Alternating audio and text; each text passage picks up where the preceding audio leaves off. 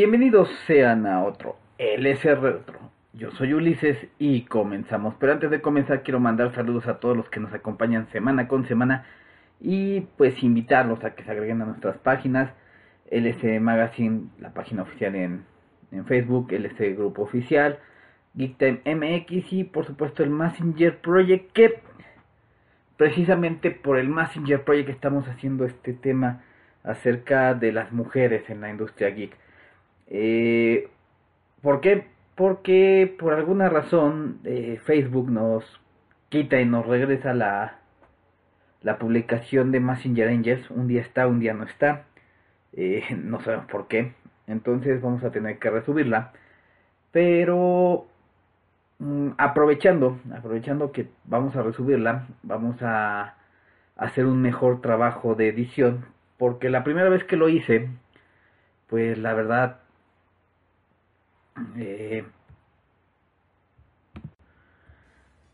lo hice muy literal lo que decía. Eh, no, no le di la, identidad que tenían las protagonistas más que nada porque no las conocía todavía. Ya les di un poquito más de emotividad a los diálogos. Eh, cambié la horrible letra que, tenían. Entonces hoy a las 5 de la tarde se debe de haber subido el, primer capítulo de, de Messenger Rangers y vamos a volver al formato de una hora. Ok, el tema de hoy que son las mujeres dentro de la industria geek, más bien los personajes femeninos dentro de la industria geek y sobre todo en el mundo de las caricaturas. Hay que ver esto como un progreso, o sea, no vamos a entrar en el discurso feminazi, no vamos a entrar si son sexualizadas o no. Ya sabemos que muchas son sexualizadas, eh, sobre todo en Japón, pero pues no vamos a entrar en la controversia, vamos a entrar más bien en, lo que ha sido el camino de esto. Hay que entender que esto ha sido muy progresivo y que en un momento pues nada más eran de adorno. Más que nada porque si me preguntan antes las series animadas tenían muy bien marcados a quién iban. O sea, teníamos a las series de niños, por ejemplo Transformers, que sí te mostraban una que otra robot Transformer, una que otra niña, pero eso era nada más porque, por si las dudas, había alguna niña que le gustaba los Transformers. Tener algún producto que, que les llamara la atención. Y del otro lado, series como My Little Pony, pues realmente eran 100% para niñas. Y ahora no, ahora pues ya todo el mundo puede disfrutar de todas las cosas. O sea, ya no es tan raro ni tan juzgado que un hombre vea My Little Pony y ya sabemos que hay muchas mujeres que no les gustaban ni My Little Pony, ni Rosita Fresita, ni todos esos programas y que preferían ver los Transformers. Y las empresas lo han adoptado, ya saben que, que ya pueden tratar de, abarcar un, un, público mayor. Y eso es lo que intentaron hacer desde hace tiempo, pero pues no lo habían logrado. O sea, simplemente veamos el, nuestros especiales de, de Gatchaman donde a pesar de que las mujeres son muy populares en el medio en este momento, pues en esa época simplemente las agregaban por la razón que yo les decía, que por si hay alguien que le gustan los personajes femeninos y ya. Eh, en Gatchaman, John, eh, John de Swan o Agatha Junio, como le quieran llamar, es un personaje que casi no sale, que es la que más secuestran, que es la que menos episodios especiales tienen sobre ella, es la que más se preocupan los otros, ¿Por qué? Porque era el pensamiento cuando salió Gatchaman. Si en este momento saliera Gatchaman, les aseguro que le, darían más atención a Jun. ¿Y saben por qué lo sé?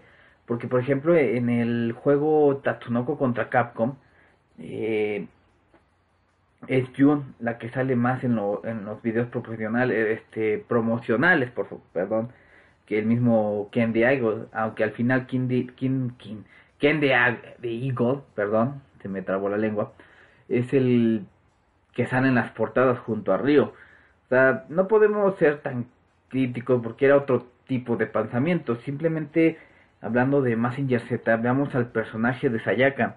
El personaje de Sayaka es muy importante porque literalmente es la primera mujer conductora de, un super robot. Porque Afrodita al tener armamento y luego lo que fue su transformación a, bueno, la creación de Diana y que en los mangas Sayaka llega a manejar a, Venus, a su propia versión de Venus, significa que, que ella fue la primer piloto de super robots femeninos.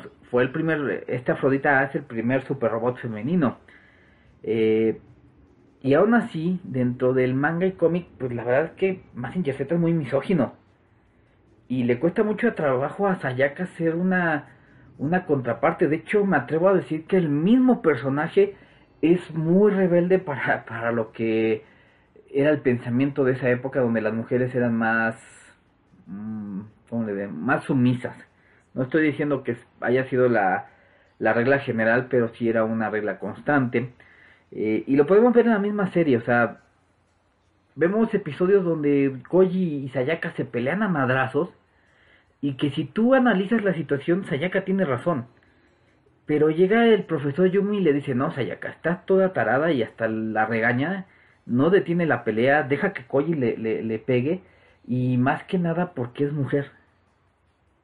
Y es un personaje bastante fuerte, es un personaje que siempre está al lado de Koji y que inclusive en las ovas, eh, por ejemplo la, la, ova contra el Dragonsaurus, siempre está ahí para apoyar a, al personaje principal. Sin embargo, su fuerza la hizo resaltar. Algo que más adelante daría origen a, lo que es Massinger Angels, lo que es ahorita Robot Gears. Pero pues le costó mucho, pero mucho trabajo al personaje de Sayaka sobresalir en un mundo que realmente era predominantemente dominado por los hombres Además que, vamos a ser sinceros, en muchas series pues la, eh, es un taco de ojo más la inclusión de una mujer que, que por mérito de la misma historia. Vamos a ver un caso muy interesante, bueno, dos paralelos. El caso de, de los Thundercats y el caso de, de He-Man.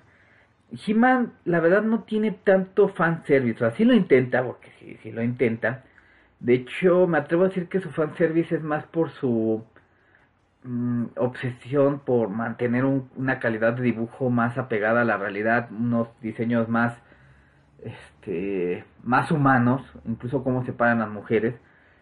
Pero no es como en el anime actual o, las series animadas o, los cómics donde están muy tetonas, están bien, eh, bien tonificadas las mujeres, sino que era un, un fanservice más relajado.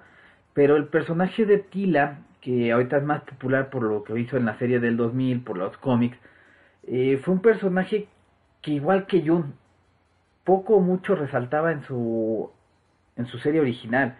De hecho, me atrevo a decir que se dieron cuenta ya muy tarde, pues le metieron la, la historia de que ella era hija de, de sorceres, trataron de crear a Shira y fue algo muy curioso porque Shira, a pesar de que era un producto que lanzaron, bueno, te sigo platicando de Tila, obviamente, eh, un producto lanzado a ver si pegaba para todo el mundo, pues eh, no fue tan popular como He-Man y Tila sí sigue siendo ahora sí como que la, la consentido consentida del fandom. Pero en cuanto anuncian algo de Shira, luego, luego se emocionan. De hecho, acaban de anunciar una serie en Netflix y la nueva web de las figuras clásicas de He-Man, eh, van a sacar la, la, figura de Shira. Entonces es algo muy chistoso. De hecho sale He-Man, otra nueva figura de He-Man, Skeletor, Shira y, y ahora sí que ya es la oportunidad para que te, te hagas con los cuatro si eres coleccionista de, figuras y si eres coleccionista de He-Man. Pero el, tema es que ambos personajes contrastan mucho, ¿no? Mientras que Shira fue diseñada para llamar la atención de, un público que ya estaba ligado a, a, He-Man. Eh, Tila no, Tila simplemente fue diseñada para, para ser la, acompañante de He-Man. Y simplemente vean que, que Shira siempre está con minifalda, Shira siempre tiene el, el caballo unicornio chingón guerrero. Eh, Shira es más fuerte que la mujer común, Shira es muy inteligente. Y Tila, pues, es la comandante nada más de, de, las Fuerzas Armadas de Eternia, que eso no dice mucho, porque Skeletor con cualquier ataque, pues ya andaba chingando Eternia, sinceramente. Eh, nunca ponían algo así como. Vamos a ser sinceros, o sea, eh, si bien los fans creíamos que había algo entre Tila y He-Man, no nos dieron mucho de ello. De hecho, simplemente un par de episodios donde He-Man muestra cierto interés por Tila, pero nada más. ¿Por qué? Porque eran otros tiempos. Ahora las series animadas se enfocan en tratar de crear más una relación entre un hombre y una mujer que en, que en una historia más épica. O sea, ya no estamos en los tiempos donde los Thundercats y He-Man pegarían eh, tan fácilmente, más con la cantidad de propuestas que existen. Aún así, pues sus personajes femeninos llegaron a, resaltar mucho, aunque palidecen, palidecen, palidecen mucho ante ante otros personajes de la misma época, la misma Chitara de los Thundercats, que yo les voy a tener, decir algo, sinceramente no entiendo el caso de Chitara, a lo mejor me vas a crucificar. en Messenger Project todos los viernes dejamos que eh, puedan publicar imágenes de sus personajes favoritos siempre y cuando no sean pornográficos o no se pasen de, la raya. Y no hay viernes en los que no me presenten una imagen de Chitara. ¿Y cuál es mi problema? O sea, ni siquiera es la Chitara de, del 2010 que estaba más formadita en el cuerpo, sinceramente la hicieron muy muy manga, es la de los Thundercats originales. O sea, mm, hay un fenómeno muy chistoso porque la Chitara de los Thundercats originales, pues sinceramente no era tan interesante. O sea, sí tiene un par de episodios así como que mostraban sus poderes psíquicos que se sacaron de la nada porque el personaje no resaltaba. Eh, su característica principal eh, era que era muy rápida, pero pues fuera de los combates donde nada más pasaba hecha la ya veías que se caían todos los villanos, pues no hacía mucho realmente, o sea, Chitara no resaltaba. Sin embargo, su diseño muy ochentero, la verdad, un, diseño ochentero, a lo mejor porque fue el primer personaje eh, femenino que salió desnudo en su primer episodio, logró que, que se quedara se quedara dentro de la memoria del fandom y el fandom de Chitara es tremendo, es enorme.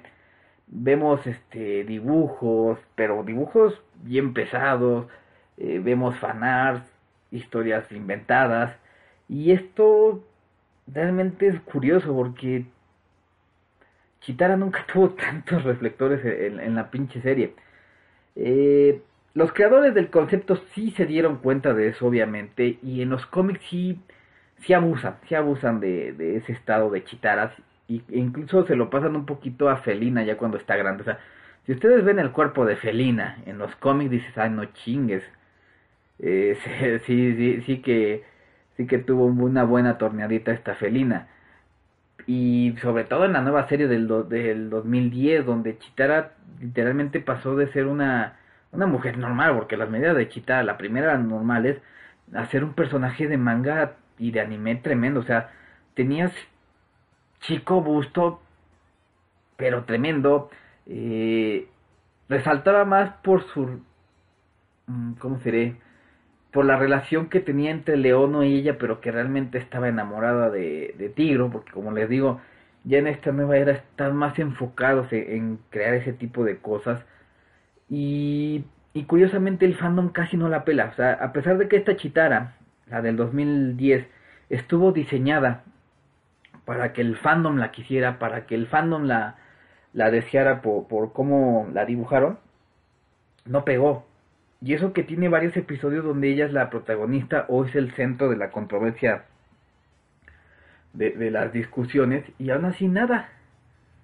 Simplemente nada. Y eso que en, la del 2010 sí, sí trataron de, justificar el por qué ella tenía poderes psíquicos, porque podía ver ciertos este, espectros.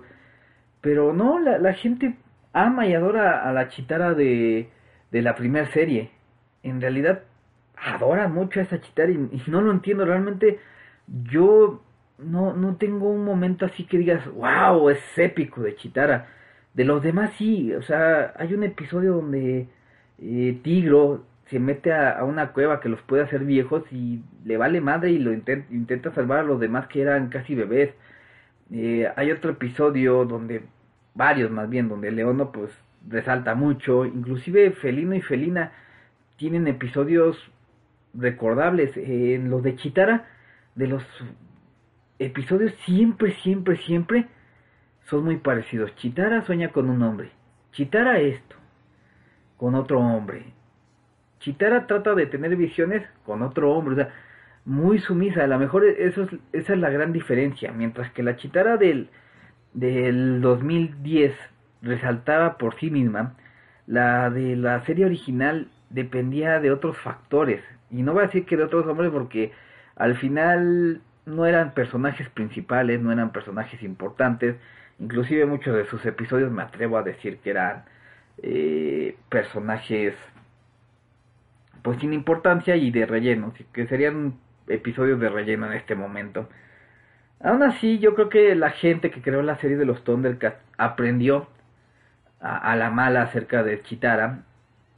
Y en su siguiente serie, que es Los Halcones Galácticos, la chica integrante del equipo, porque ahora sí es muy difícil este eh, decir que no la hicieron con más cariño. Me refiero a Steelheart, o más bien como lo conocemos en, Latinoamérica, eh, a Serina, es muy distinta a Chitara. O sea, tienen mismas características que pertenecen a un grupo, eh, que no son la líder del equipo, obviamente, pero a diferencia de, de Chitara, a Serina desde que te la presentan te dicen, sabes que esta cabrona es una genio, esta chica no solo es, es, brillante, sino que también eh, atléticamente es la, la mujer más capacitada de todo el mundo, junto con su hermano Acerino. Y lo feo del asunto es que a pesar de todas esas cualidades son los únicos que tuvieron que perder su corazón humano y les, pudieron, les pusieron el implante eh, robótico para que pudieran sobrevivir miles de años en el espacio y combatir contra Monstrón. Eh, a diferencia de, Chitara, yo creo que tienen tragedias muy distintas, ¿no? Porque Chitara, a pesar de que pierde su planeta y está exiliada y bla, bla, bla, pues sigue viva, tiene su cuerpo, tiene esperanza de que algún día va a encontrar a otras personas de su planeta, pues Acerina pierde su humanidad, porque a pesar de que sigue conservando rasgos humanos, a pesar de que sigue teniendo conciencia humana y, corazón humano, eh, con corazón me refiero a los sentimientos, obviamente, eh, pues ya es más un androide, no va a tener ya capacidad de, de, volver a ser humana.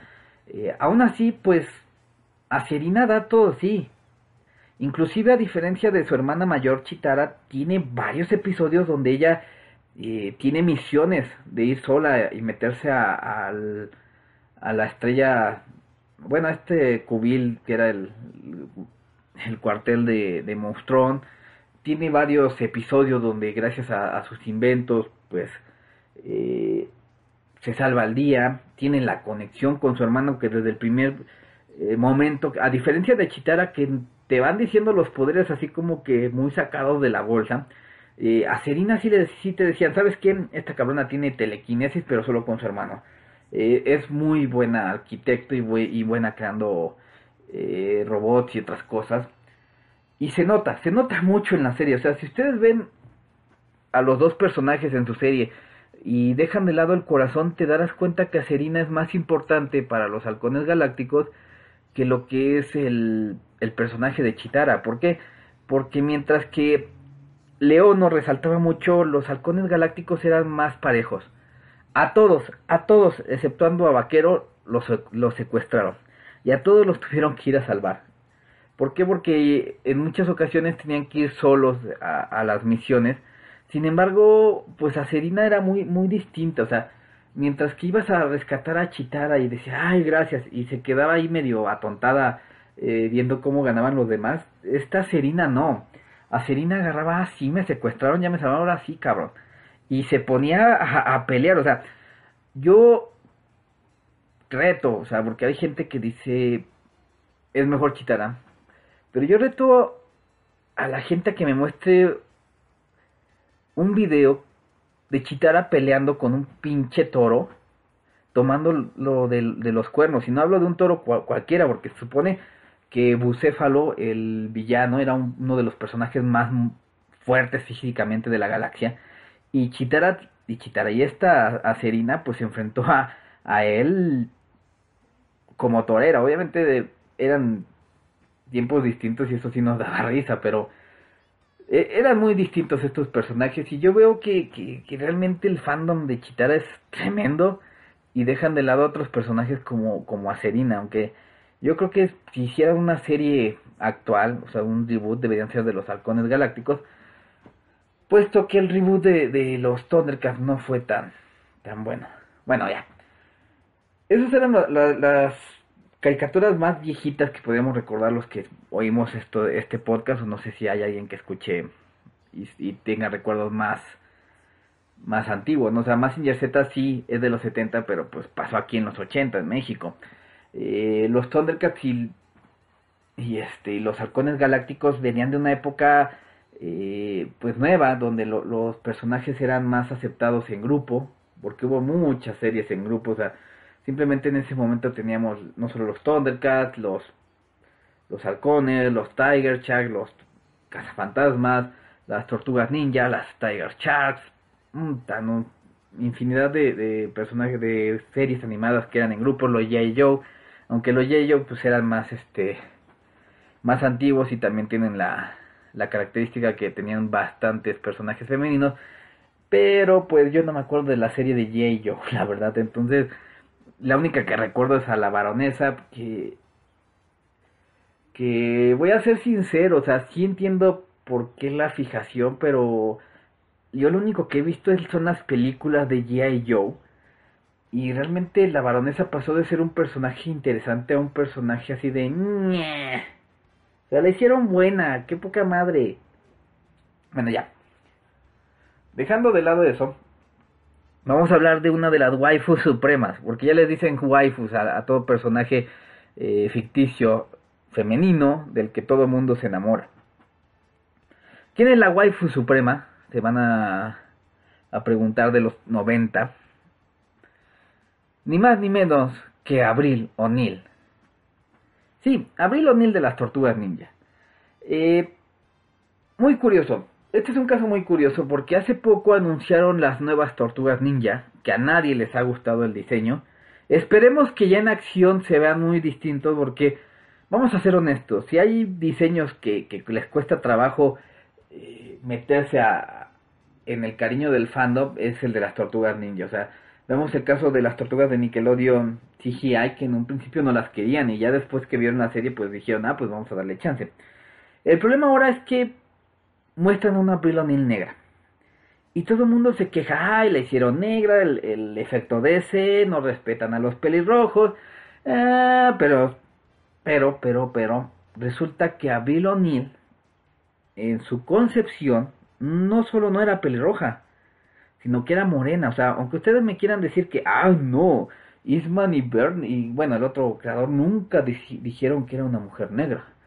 Si ustedes ven los cómics, si ustedes ven la actitud de, de, de Avril O'Neill, es una mujer afroamericana. Así de simple.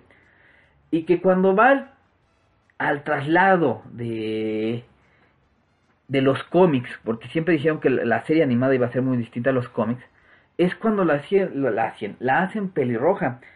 Y a diferencia de, de, los cómics, pues es un personaje más light. Porque en los cómics es un personaje que le gusta, eh, ahora sí que mostrar sensualidad.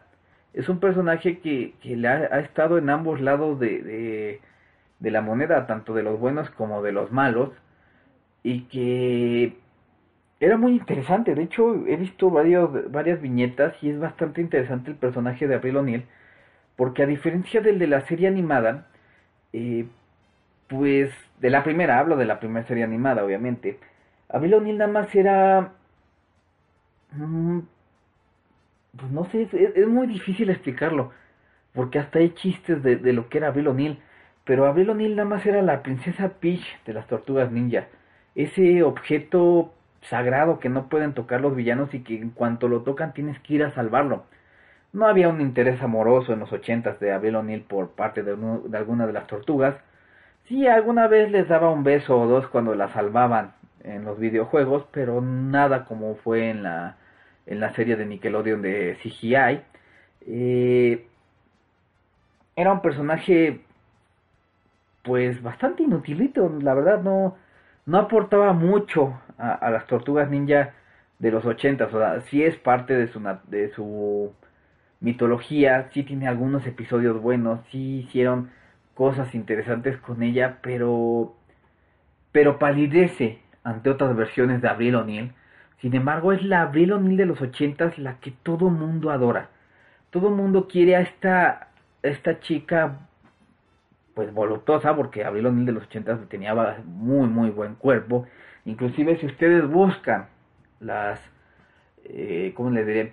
El arte de cosas como el pinball o, o la arcade original de las tortugas ninja, verán que ponían una, actor, una actriz bastante bien formadita. Y todo el mundo ama y adora al, al personaje de Abril O'Neill de los ochentas. Inclusive, una vez hice una encuesta en un grupo de, tortugas ninja y me di cuenta que la gente adoraba las tortugas del 2000, pero que les hubiera encantado que, que la Abril representada fuera la de los 80 algo bastante curioso porque el abril de los 2000 no estaba fea, el diseño estaba muy, muy, muy, muy, este, eh, bien hecho, la verdad. O sea, no estaba tan voluptuosa, pero sí, sí era más útil. Enseñaba más porque en un principio Abril sale con una ombliguera, o sea, tampoco las tortugas ninjas digamos que son expertas en fanservice era una mezcla entre la, Abril original, la Abril de, la película y la de la serie de los ochentas. Y la gente prefiere Abril de los ochentas. O sea, no hacía nada, todo el tiempo la andaban rescatando. Eh, simplemente era una reportera. Porque se le dio la gana a lo de la serie animada, porque ella ni era reportera en, en su versión original. Y la gente la adora.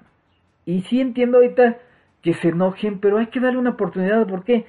Porque, por ejemplo, yo cuando salió la, la serie de Nick de CGI, realmente me molestó el diseño de Abril O'Neill. Realmente odié a esa Abril O'Neill que era mucho más joven. Eh, obviamente no era una mujer desarrollada, era una adolescente. O sea que adiós a mi Abril O'Neill voluptuosa. No era reportera. Eh, era la... En un principio, bueno, toda la pinche serie era el interés romántico de Donatello, o sea, ya la habían convertido en una waifu totalmente, una loli. Sin embargo, pues debo admitir que al personaje lo hicieron muy interesante. Interactúa más que la, con, más con las tortugas que, que el abril del 2000, del season del 2000. Eh, no es tan indefensa como la abril de los 80, inclusive aprende artes marciales y llega a tener cierto ciertos poderes mágicos o algo así. La verdad es que no sé si son psíquicos o mágicos o, técnicos, porque sabemos que en el universo de las tortugas ninja te puede caer una gotita de mutágeno y te conviertes en el ser más poderoso del universo. O en una plasta de mutágeno que no sirve para nada. Pero es una Abril que fue diseñada para no ser el, el objeto de salvamento de, de los de los héroes. Es una, una abril que va a ser realmente un apoyo. Y es una abril muy bien concebida. Entonces, ahorita el, diseño de la abril O'Neill morenita me llamó mucho la atención. O sea, eh, yo no la odio por ser morenita. O sea, me caería mal ya después de ver la serie y ver cómo actúa. O sea, si actúa como una tarada y la tienen que salvar cada 10 minutos, pues sí, pero realmente me sorprende cómo la dibujan. Una actitud relajada, pero con un bat. O sea que no va a dejar que, la secuestren tan fácil. Es una serie que nos va a mostrar otra faceta de las tortugas. Digo, en Torture Forever nos indicaron que las tortugas son multiverso. Entonces es una realidad que sí puede existir porque el personaje de Abril en un principio fue concebido como una, una chica afroamericana. Entonces, eh, más que nada el fandom no criticaron a Splinter, ¿verdad? muy poquito la verdad porque está bastante feito. No criticaron ni siquiera el nuevo diseño de las tortugas.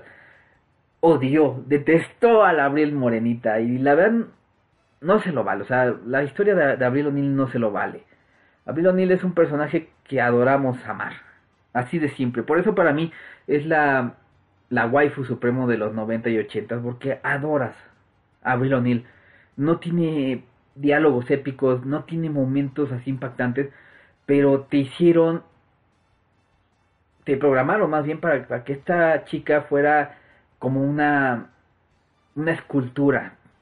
Tienes que protegerla a toda costa. Entonces por eso es la, la, la waifu suprema.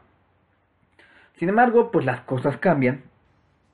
La internet, la globalización, los videojuegos, las películas, han logrado que las mujeres pues lleguen a tener más participación. Y aquí viene un ejemplo perfecto. Vamos a entrar al mundo de los videojuegos, porque de ahí vamos a ir a las películas. Bueno, basada en el mundo geek, obviamente. Veníamos de, videojuegos donde rara vez veías a una mujer siendo la, la, chica que partía madres. O sea, yo hablo de videojuegos, videojuegos. No hablo de videojuegos basados en un manga o basados en una película. Porque si vamos a eso, si hubo un videojuego de, de por ejemplo, de Cazafantasmas Mikami, eh, si hay juegos de los Power Rangers donde puedes escoger a la Pink Ranger, no. Yo me refiero en que la época de los videojuegos era muy difícil que tu personaje principal en la era de los 8 y 16 bits fuera una mujer. Inclusive veamos el, el caso de Chun-Li. Chun-Li no es el personaje principal de Street Fighter 2. El personaje principal de Street Fighter 2 pues es Ryu, creo. O sea, no, no hay un personaje principal. La verdad es que si, los gringos agarraron a Gail fue nada más por su popularidad como personaje, porque la verdad es que es popular porque el que era más fácil de usar cuando aprendías, era más fácil de sacar los poderes, pero realmente Gael es el que tiene la, historia más más pinche hollywoodense de todo Street Fighter 2. Eh, le costó trabajo a Chun-Li convertirse en lo que es ahorita. Eh, Mario Bros. ni se diga, o sea, Mario es especialista para ser ese sujeto que, que va a rescatar eh, chicas y, indefensas y que no, no pueden defenderse por sí solas. Y sí, tenemos al caso de Samus Aran en Metroid, pero también hay que ser honestos. Tan no había chicas que ese fue el, el gran secreto de Samus hasta que terminaras el pinche juego, que era una mujer.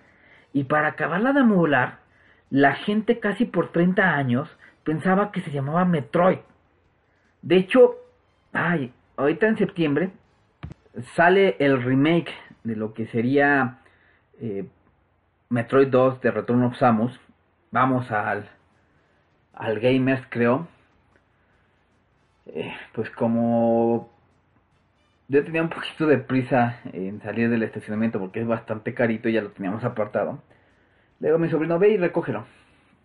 Y llega y me dice, me tuve que aguantar la risa. Porque llega el muchacho y me dice, toma tu juego. Y ahí tenemos el, el amiibo de Metroid con el bichito ese. Y yo,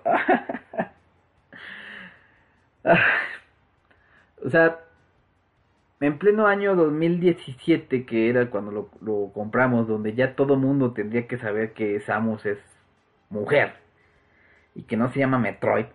Y más cuando trabajas en una tienda especializada en videojuegos le siguen llamando así. Entonces es un caso muy muy aparte. Y ya sé que vas a decir que tenemos a Miss Pac-Man, pero Miss Pac-Man es más que nada una revisión de, de Pac-Man que fue más eh, mejor diseñada y más competitiva. O sea, la verdad es que Miss Pac-Man ni parece humana igual que, que, que Pac-Man, así que, que no los vamos a tomar en serio.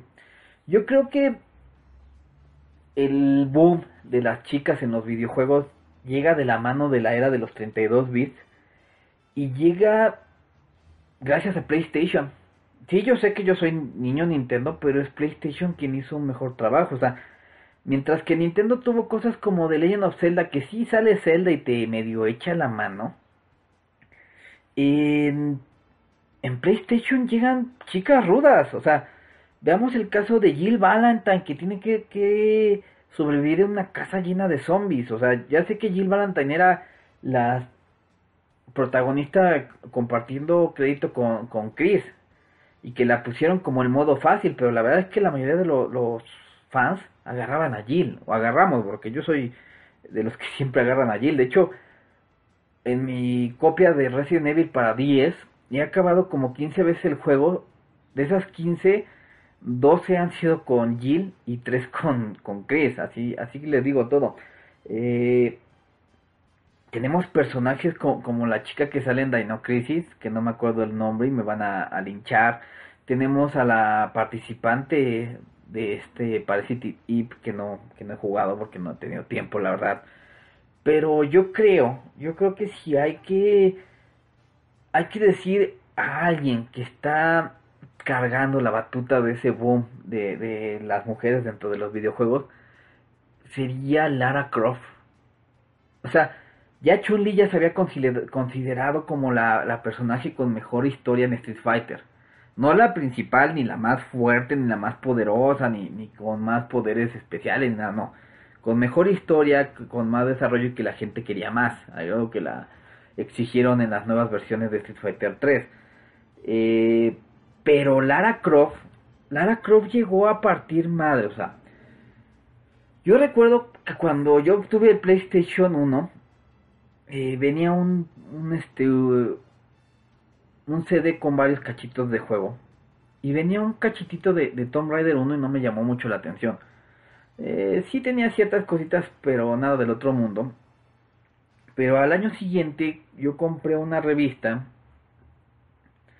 que hablaba de Tomb Raider 2, acerca de, de todo lo que podías hacer y realmente me, me encantó, o sea, dije, ah, se ve muy chido.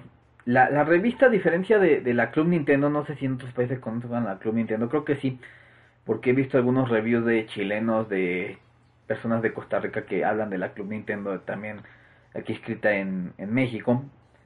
Eh, bueno, en la Club Nintendo te daban tips, te daban mapas y te daban cosas para poder pasar ciertos juegos, algo así como Metroid.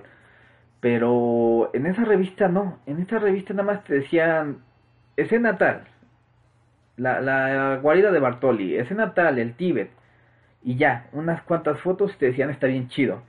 Y yo, yo me acuerdo que agarré esa pinche revista, pero nada más veía las fotos. Y me imaginaba que tenía que hacer ahí. Y cuando obtuve el juego, ahí tenía mi revista al lado, veía las fotos y así como, ah, el caso es que tú, tú sufrías con Lara Croft. O sea, veníamos de una era de los 30, de los 16 bits que veíamos todo el escenario y era muy claro lo que teníamos que hacer. Avanzar a la derecha y matar a todo lo que viéramos o tener que hacer algunas cosas. En la mayoría de los juegos, ya sé que Zelda se cuesta aparte. Eh, y llegas con Lara Croft no solo tienes que llegar a una selva inhóspita, porque cuando llegas, pues nadie te dice nada en, en cualquiera de los escenarios. Les repito, yo estoy hablando del 2, no del primero. Eh, te atacan tigres, tú apenas sabes cuáles son los botones que hay que hacer. De hecho, eh, el Tomb Raider 2 es bastante agresivo en su, en su intro, porque cuando entras vas cayendo, no, no tienes idea de dónde está el terreno, de repente te sale un tigre. Si no has jugado el 1, porque yo creo que los cabrones que diseñaron el 2 estaban eh, esperanzado que ya hayas jugado el, el 1, que, curiosamente nunca jugué el 1 de PlayStation. Este, bueno, sí lo jugué, pero no en PlayStation.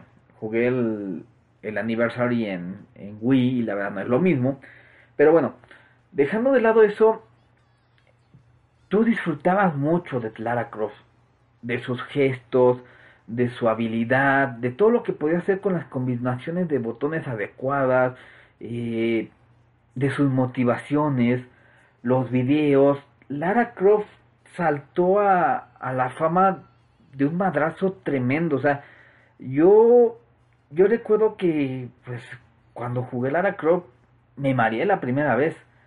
Y ya que empecé a, jugarlo, no pasé del primer nivel. O sea, me acuerdo que me tardé un día entero jugando para descubrir que Lara Croft se trepaba a las paredes y luego que Lara Croft podía nadar.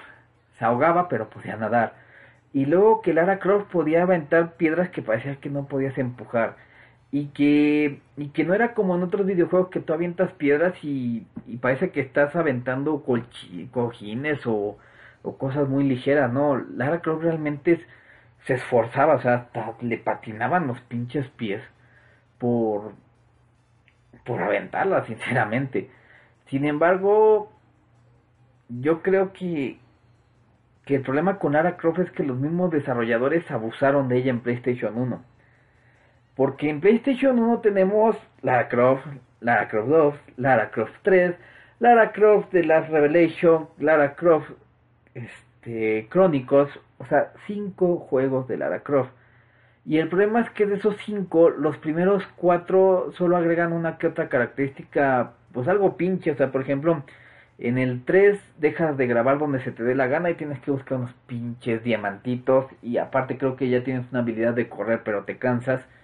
En el Last Revelation nada más ponen una habilidad de, de treparte en las cuerdas. Y son características que realmente no innovaban nada en el control, la neta. La neta no. Bueno, eh,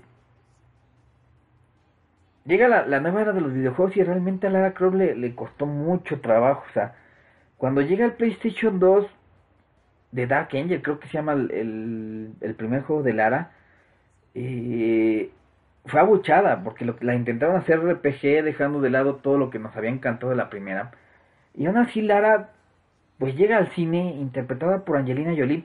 Yo creo que Angelina Jolie era igualita a Lara Croft cuando era el diseño de, del primer PlayStation, con unos pinches labios enormes y unas unos pechos bien este frondositos. Habíamos visto que pues Angelina Jolie lo estaba los tenía bastante bien en películas como Gia y El pecado original. Y era perfecta, o sea, realmente cubrían todos nuestros sueños con, Lara Croft se habían transmitido a lo de Angelina Jolie, lo, la representó por lo menos físicamente bien. Ya en aspectos de la historia sí están medio fumadas las historias de, de, las películas de, de, Angelina Jolie y basan mucho la historia en el artefacto más que en la aventura, que era la diferencia con los de PlayStation. Pero aún así es un, un gran personaje que fue creciendo al grado de que hay un una serie de cómics, no me acuerdo si son de, de Image, que curiosamente yo tengo todos los que salieron en México, o sea, yo recuerdo que de repente dejaron de salir. Ya hace poco que estuve este, acomodando mi colección de cómics, resulta que tengo todos los que salieron en, en México, más una edición especial de, de Tomb Raider junto a Witchblade, Witchblade, perdón. Y es una pena, porque es un personaje que, que que yo creo que daba para terminar la saga aquí en México, pero que los, los fans simplemente no la apoyamos aquí en, en mi país y pues no, no vendió tan bien, la, la trajo Editorial Beat. Pero Lara Croft no fue la única que saltó a, las grandes pantallas, sino también la saga de Resident Evil. Aquí yo tengo, o sea, aquí sí voy a entrar en un tema delicado, ¿eh? Yo soy fan de Resident Evil, pero no soy un fan obsesionado. Ya les he dicho que luego yo compro un juego y me tardo dos o tres años en siquiera jugarlo. Me pasó con Código Verónica, me pasó con Resident Evil 0, me, me está pasando con Revelations, eh, me pasó con Resident Evil 3. Eh, pero me gusta la historia y me gustan mucho los personajes, sobre todo los femeninos. Resident Evil tiene muchos personajes muy buenos y muchos personajes femeninos que realmente valen la pena. Y cuando anunciaron la película yo dije, ah, va a salir Jill, va a estar bien chingona, acá van a hablar de la, de la mansión Spencer, la, la, la invasión a Raccoon City. Y cuando me la presentan, me salen con Michelle Rodríguez. Yo dije, bueno, no se parece a Jill. Afortunadamente no era Jill. Eh, algo así como el primer Resident Evil, pero violado en su concepto con personajes que ni salen, te presentan un personaje que si bien el, el tema del video es, bueno, el tema del podcast más bien, es el poder femenino dentro de la industria geek, pues sinceramente el personaje de Alice es lo más pitero que te vas a encontrar en ligado al nombre Resident Evil. O sea, el personaje de Alice terminó siendo literalmente una Wesker buena. Le inventaron una historia sacada de, de, de, quién sabe dónde, donde ella era un clon de una de las primeras eh, inversionistas de, de Umbrella y... No, no, no. El problema con Alice es que está tan rota pero tan rota porque es tan rápida como Flash, tan fuerte como Superman, tan inteligente como Batman, que opaca a los personajes originales de, de Resident Evil, a Jill, a, Jill, inclusive personajes que tienen poderes, pues palidecen ante ella, o sea, si bien es una Wesker buena y mujer, tiene poderes psíquicos, fucking poderes psíquicos, Wesker no los tiene, bueno. Una de las cosas que los fans amamos de Resident Evil es que es el hombre común y corriente, o sea, podrías estar entrenado y lo que quieras, pero sigue siendo un simple hombre. Te enfrentas contra tus peores miedos, que es por ejemplo la muerte, enfrentarte a la muerte que caminas es, ha de ser tremendo. Te enfrentas contra lo desconocido, contra monstruos enormes y sales victorioso. Cuando te presentan un personaje que es mucho más poderoso que los pinches monstruos, pues no sirve de nada. Entonces por eso para mí la saga de Resident Evil en las películas le dio en la madre a muchas de las cosas ligadas a, sus personajes femeninos. De hecho, tan es así la cosa que las películas eh, CGI que han sacado agarran a los personajes femeninos simplemente como taco de ojo. No sirven de mucho, o sea, Ada Wong en Damnation solamente un par de escenas donde te muestra que sí tiene pechos y que es mujer y que tienes que seguir enamorando de ella. Hasta llegas a entender por qué Leon está obsesionado, pero realmente no. Y yo sé que Resident Evil también es culpable de personajes bastante... Ay, ¿cómo les diré? Mal hechos. Femeninos, o sea...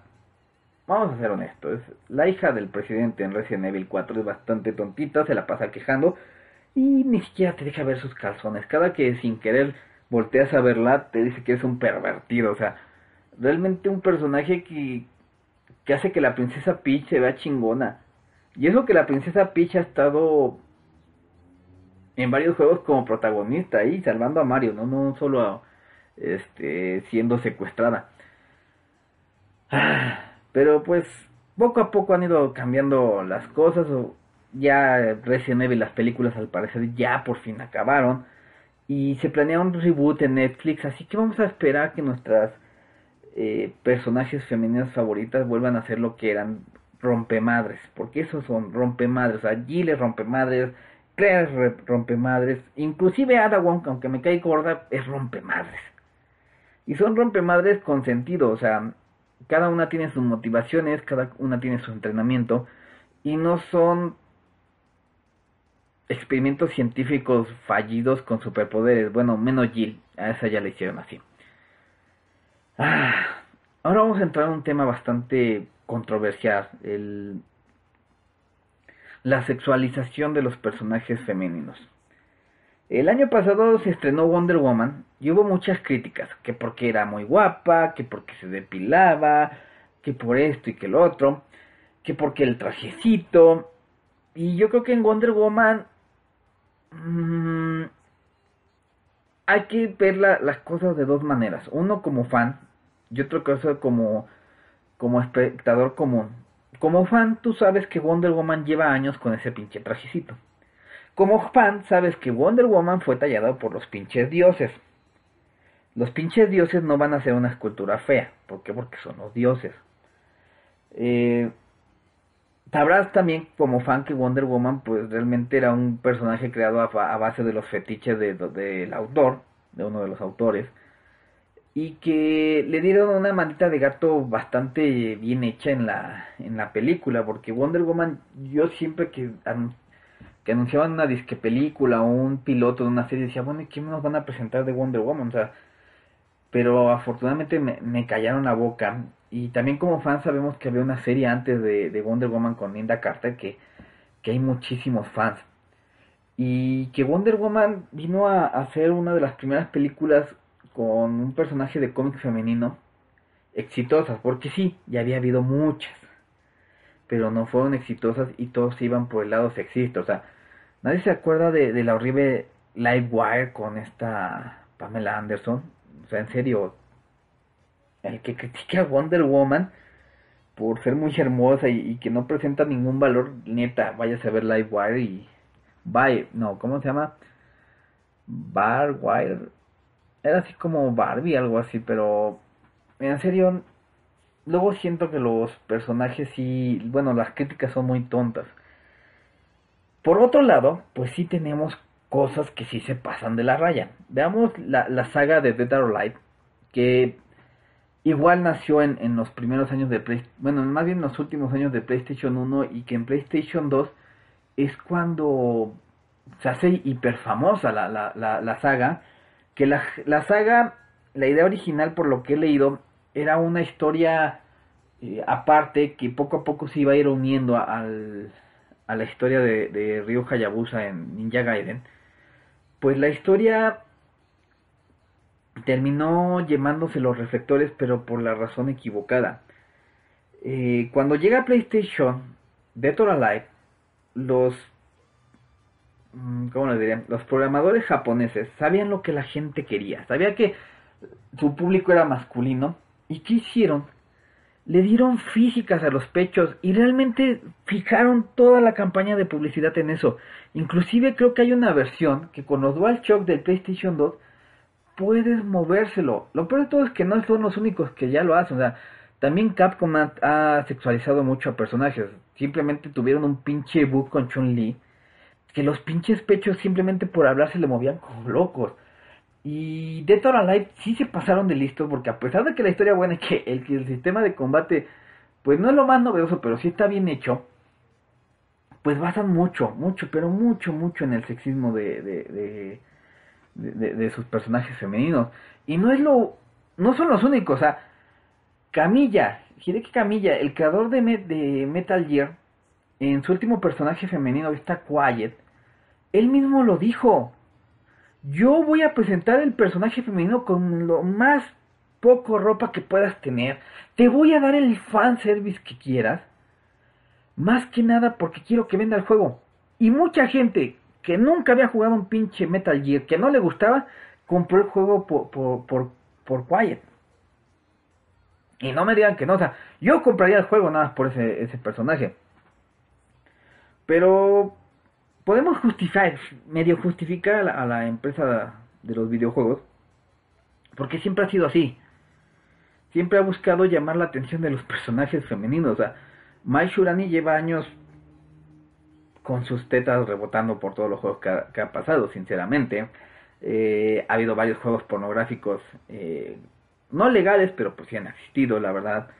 Eh, hay personajes que afortunadamente ya, ya han evolucionado, como Pauline. Pauline pasó de, de, recuperarse de la depresión de que Mario la dejó por una princesa güera sin sentido y que es, es secuestrada por un gorila cada ocho días a ser la, a la alcaldesa de su propio pueblo.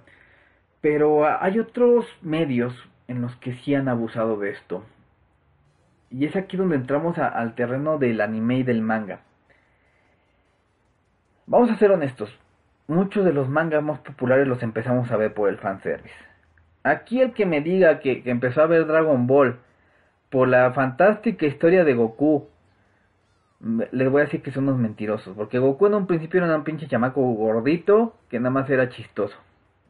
Nosotros veíamos el primer anime por, por Bulma.